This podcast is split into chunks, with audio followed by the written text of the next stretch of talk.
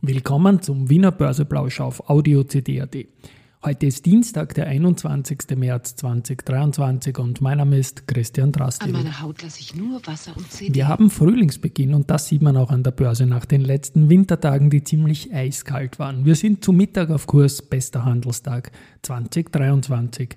Dies und mehr im Wiener Börseplausch mit dem Motto Market and Me. Hey, here's Market and Me, podcasting for equity. Hey, den Zeitgeist, ja, ein Modethema, Modethema, Modethema. Ja, die Börse als Modethema und die Märzfolgen des Wiener Börseplausch sind präsentiert von Wiener Berger und dem Börsentag AT.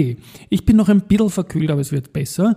Und ja, Frühlingsbeginn eigentlich 21. März, aber in dem Jahr hat der kalendarische Frühling auf der Nordhalbkugel, wo wir eigentlich sind, am 20. März, also gestern begonnen. Und das passt auch ins Bild, weil gestern schon die Gegenbewegung war noch intraday tiefes Minus, dann haben wir gestern im Plus geschlossen und so war es auch so, dass der Freitag mit dem Year-to-Date-Minus von 0,01 Prozent, da waren wir mal auf Schlusskursbasis das erste Mal unter dem Vorjahr.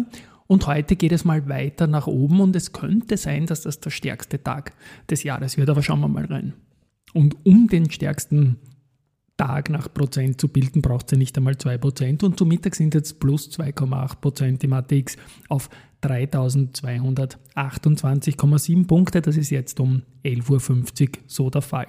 Auf der Gewinnerseite die BAWAG mit plus 4,6%. Da gab es zuletzt immer ganz, ganz fette Director-Stealings von den Vorständen, so Zehntausender Blöcke von drei verschiedenen Leuten. Einfach gewaltig. Das ist ein Commitment, das ist eine Size. Ja. Das ist irgendwie auch cool, finde ich.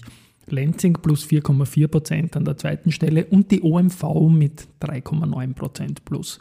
Verlierer die Immofinanz mit minus 1,6%, die Post mit minus 1% und dann haben wir noch die CA die mit 0 steht. Alle anderen Titel sind im Plus heute. Vom Umsatz geht das Ganze wieder etwas zurück. Gestern hatten wir gesamt 375 Millionen, was noch immer deutlich über Durchschnitt ist, aber nichts mehr mit den Tagen davor gemein hatte.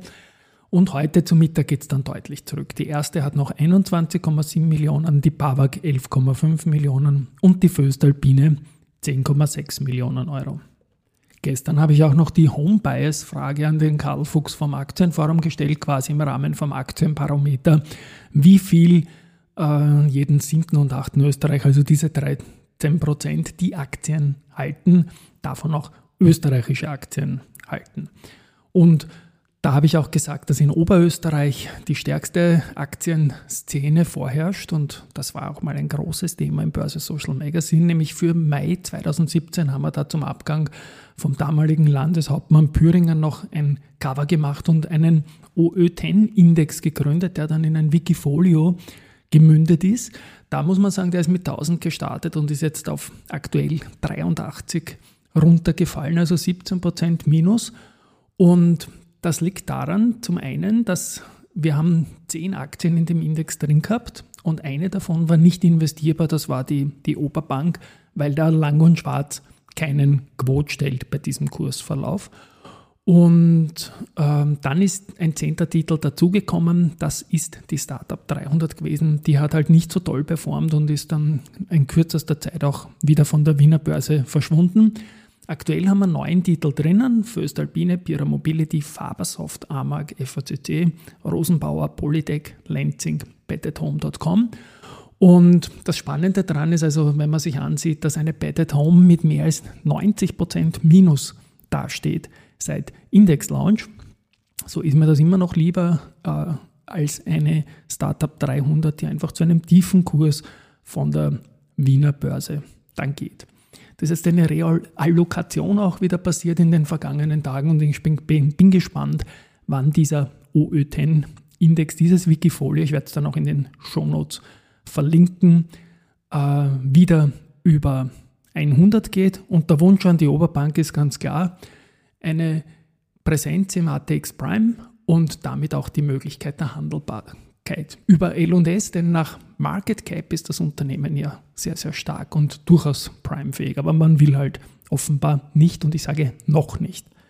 Gut, Gestern Nachmittag ist noch die Nachricht gekommen, dass die SIMO 41 äh, Objekte in Berlin verkauft.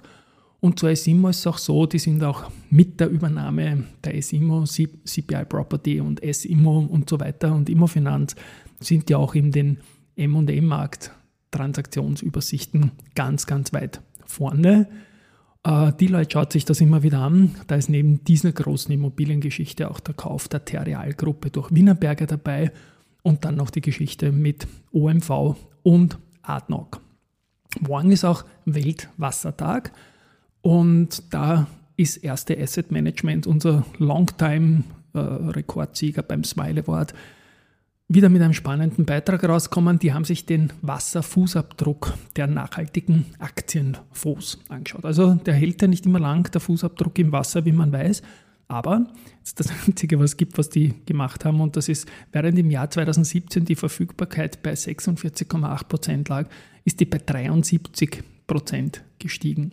Und Sie sehen also Wassermangel und die fortschreitende Absenkung vom Grundwasserspiegelprobleme, die man nur aus Dokumentationen über ferne Länder gekannt hat, die sind jetzt auch bei uns angekommen. Ganz, ganz wichtiges Thema und morgen wird man sicherlich noch viel zum Weltwassertag hören. Abschließend noch Research. Die Baderbank stuft Verbund mit Bayer ein. Das Kursziel 110 Euro, also es geht auch da wieder nach oben. Und die erste Group hat sich den Flughafen Wien angeschaut mit Akkumulieren und das Kursziel geht jetzt von 38,4 auf 45,4 Euro nach oben. Also die Phase der IFM-Niveaus von 34 Euro scheint hinter uns, was natürlich super wäre. Wir brauchen den Flughafen an der Wiener Börse. Tschüss und Baba bis morgen und mögen die Kurse im Frühling grün bleiben.